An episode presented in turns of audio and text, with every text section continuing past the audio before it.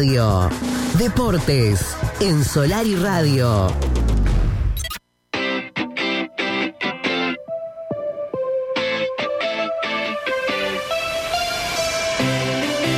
Nico Pérez, ¿cómo dice que te va? Buenos días, querido amigo. ¿Qué novedades tenemos en materia deportiva?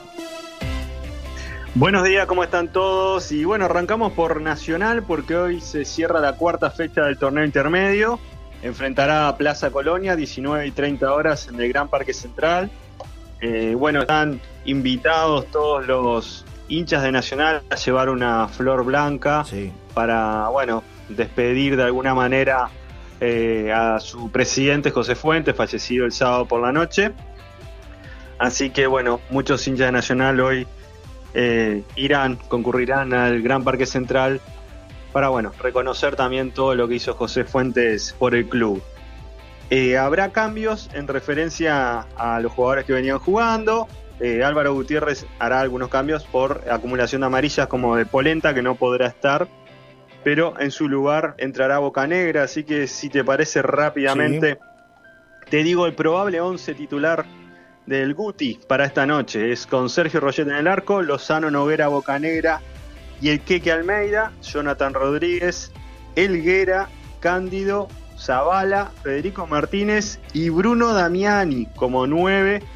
Así que algunos cambios en el medio de la cancha de Elguera y en la ofensiva Damiani, también posicional, porque eh, Camilo Cándido pasa a jugar más volanteando, más arriba, que de hecho la gran virtud de Camilo Cándido es su proyección al ataque, por lo que me parece que va a aprovecharlo de, mejor manera al lo que sería un volante carrilero, pero con menos carga en la marca. Por el lado de Plaza Colonia, el equipo que dirige Adrián Fernández, el probable equipo es con Guirín, Barrandebuy, Ruiz, Ruiz Díaz, Bogado, Gracing, Guzmán Calleros, Pérez, Redín, Évere, el africano, Bruno y Brun. Ese es el probable 11. Évere que todavía hubo sondeo por, Peñarol Nacional. ¿Se enfrió lo de Évere en los grandes? Pues está medio como frío, ¿no? Como que no hay, no hay Se enfrió porque aparecieron otros nombres. apareció el de Cristian Tabó para Peñarol.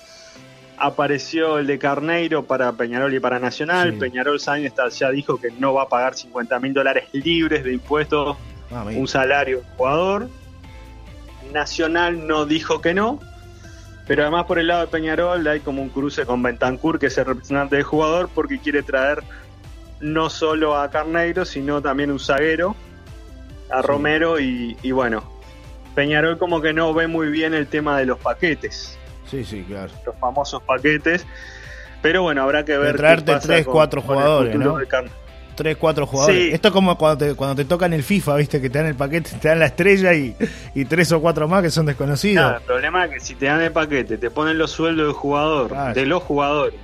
Sí, sí. para eso que, te dirija al contratista y que haga las cuentas del club a fin de mes. Y sí, es más fácil, es más fácil. Pero bueno, eso también es culpa de los clubes que le han dado demasiada libertad a algunos contratistas y después son imparables. Pero bueno, eso se verá en las próximas horas porque todavía falta, ahora son especulaciones y nombres que suenan, que van y que vienen, pero no hay nada definido. Lo cierto es que hoy, 19 y 30 horas, Nacional y Plaza Colonia cierran la fecha 4. Nacional si gana queda a dos puntos de Peñarol en la tabla anual.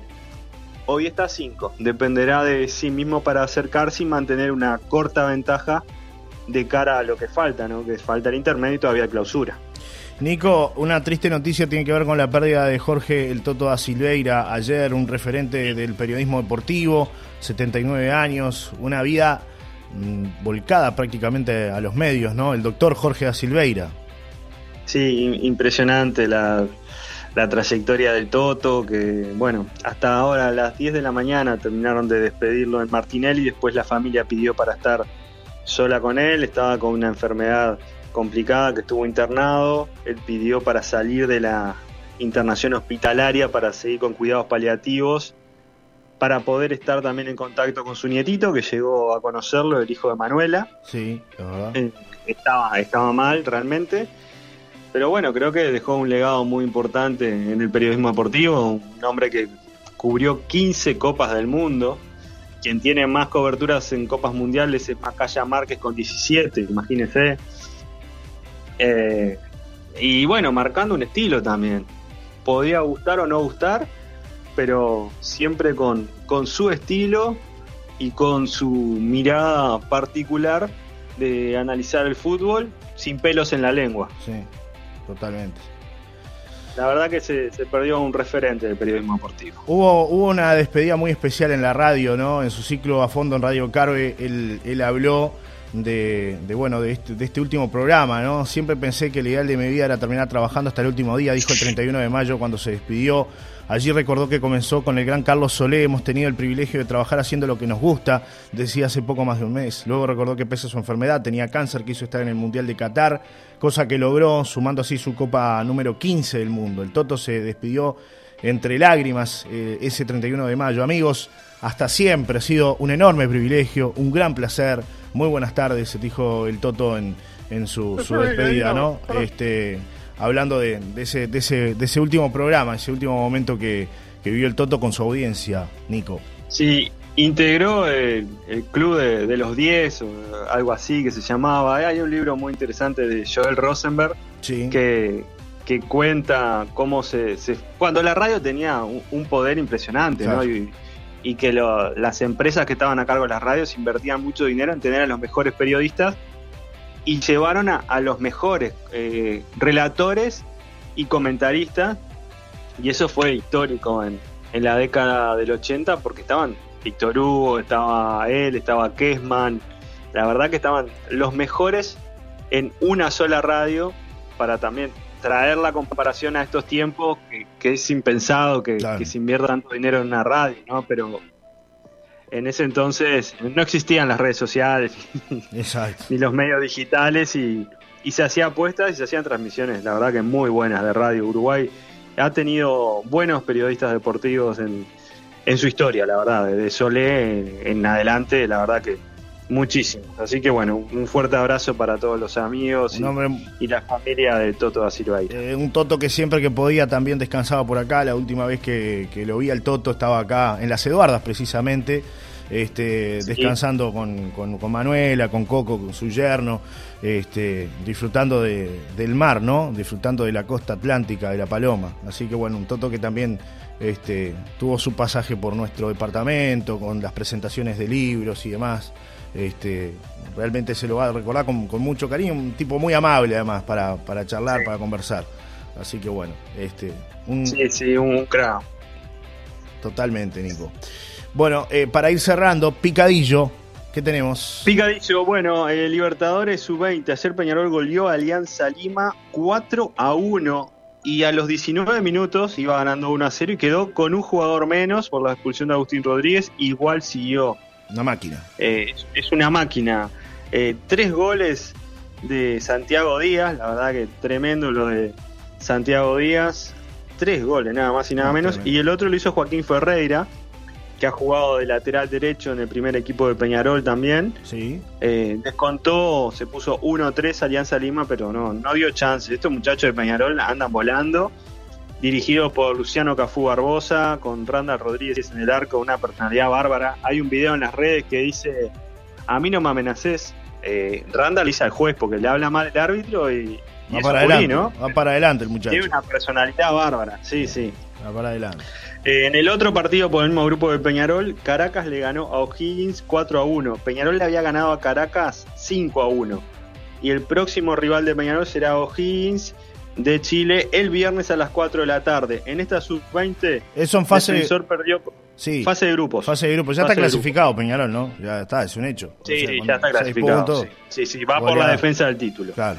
Eh, Defensor Sporting perdió con Boca 1 a 0 y vuelve a jugar mañana con Palmeiras a las 19 horas y cierra el grupo el domingo con Huachipato de Chile a las 4 de la tarde. Sí, está, los defensores está está más, complicado. Más difícil. Eh, Wimbledon, mañana juega Carlitos Alcaraz a las 9 de la mañana. Ayer le ganó a Chardy, el francés, 6-0, 6-2, 7-5. Fue el despido de, las canchas, se despidió de las canchas Chardy, Jeremy Chardy. Y, y va por hacer historia Carlos Alcaraz, porque el único que ganó Wimbledon con 20 años fue Bjorn Borg en el 76 y podría ganarlo otro joven de 20 años en esta edición del 2023. Habrá que ver, hoy es número uno Alcaraz el que llegue más lejos, él y Djokovic, que también ganó en primera ronda, van a seguir como número uno. Y la última cortita, Luis Sí, Suárez, eso. ayer iba a jugar con Gremio Me y en preguntan. el precalentamiento se lesionó. Se lesionó, no, en realidad Se sintió, sintió. un fuerte dolor en su rodilla, de la rodilla que tiene lesionado, la rodilla derecha, eh, porque está con un tratamiento preventivo que implica una medicación muy fuerte, pero cuando se le va el efecto de la medicación, eh, lo sufre y mucho. Sí. Entonces eh, no pudo jugar, no, ni siquiera en el banco de Yo suplentes ayer, quedó. ayer estaba justamente mirando el partido, puse ahí haciendo zapping, vi que estaba jugando el gremio y, y empecé a mirar en la red, digo, a ver si está jugando Suárez, y vi que lo habían anunciado como titular, pero estuve como, no sé. Sí, sí, fue anunciado más- como titular, más de- pero, y vi que no lo habían cambiado, pero, pero vi que en un hilo, en la historia, en el principio decía eso, ¿no? Que lo habían cambiado por, por en el calentamiento se había sentido, ¿no? Pero, pero claro, en, en un hilo de la, de la historia principal, después no aparecía, entonces dije, qué raro, y no lo sacaron, y no está, y lo habrán echado. Un montón de preguntas que después este, las pude este, sacar, digamos, o me pude sacar esa espina leyendo las redes y viendo ese posteo que había hecho el gremio abajo, ¿no? En, en el Hay, hay incertidumbre sobre lo que va a pasar. Lo cierto es que va a tener que tomar la decisión él. De parar, ¿no? Eh, lo más probable Sí. es reconstrucción de cartílago de su rodilla, que lo va a hacer en Barcelona con su médico de cabecera, Ramón Cugat. Sí. Y si no, un tratamiento que se llama tratamiento con factores de crecimiento, se lo conoce por eso, pero Sí. ya se lo hizo.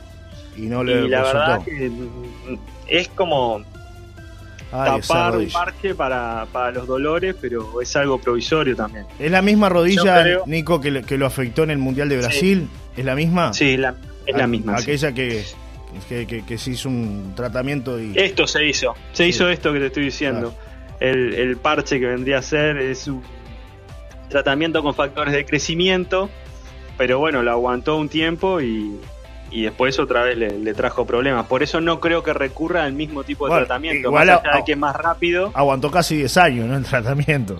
O 2023, fue en el 2014 esto, casi 10 años, Sí, pero acordate que hay, hay un desgaste también. Obviamente, eh, obviamente. de la rodilla en esos 10 años, así como decir, bueno, aguantó bastante, pero hay un desgaste en la rodilla que capaz que la duración ahora de ese Es tratamiento menor. es, unos meses. Claro, claro, claro.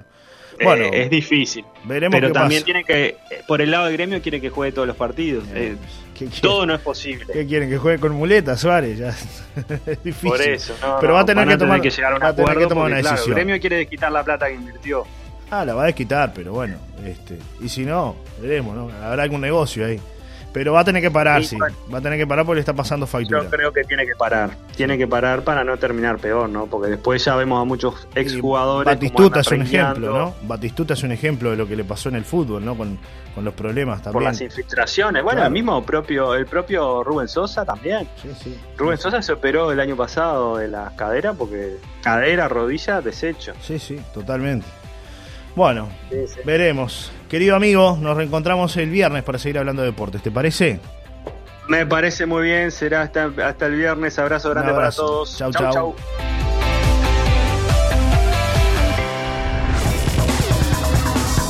Deportes en Solar y Radio.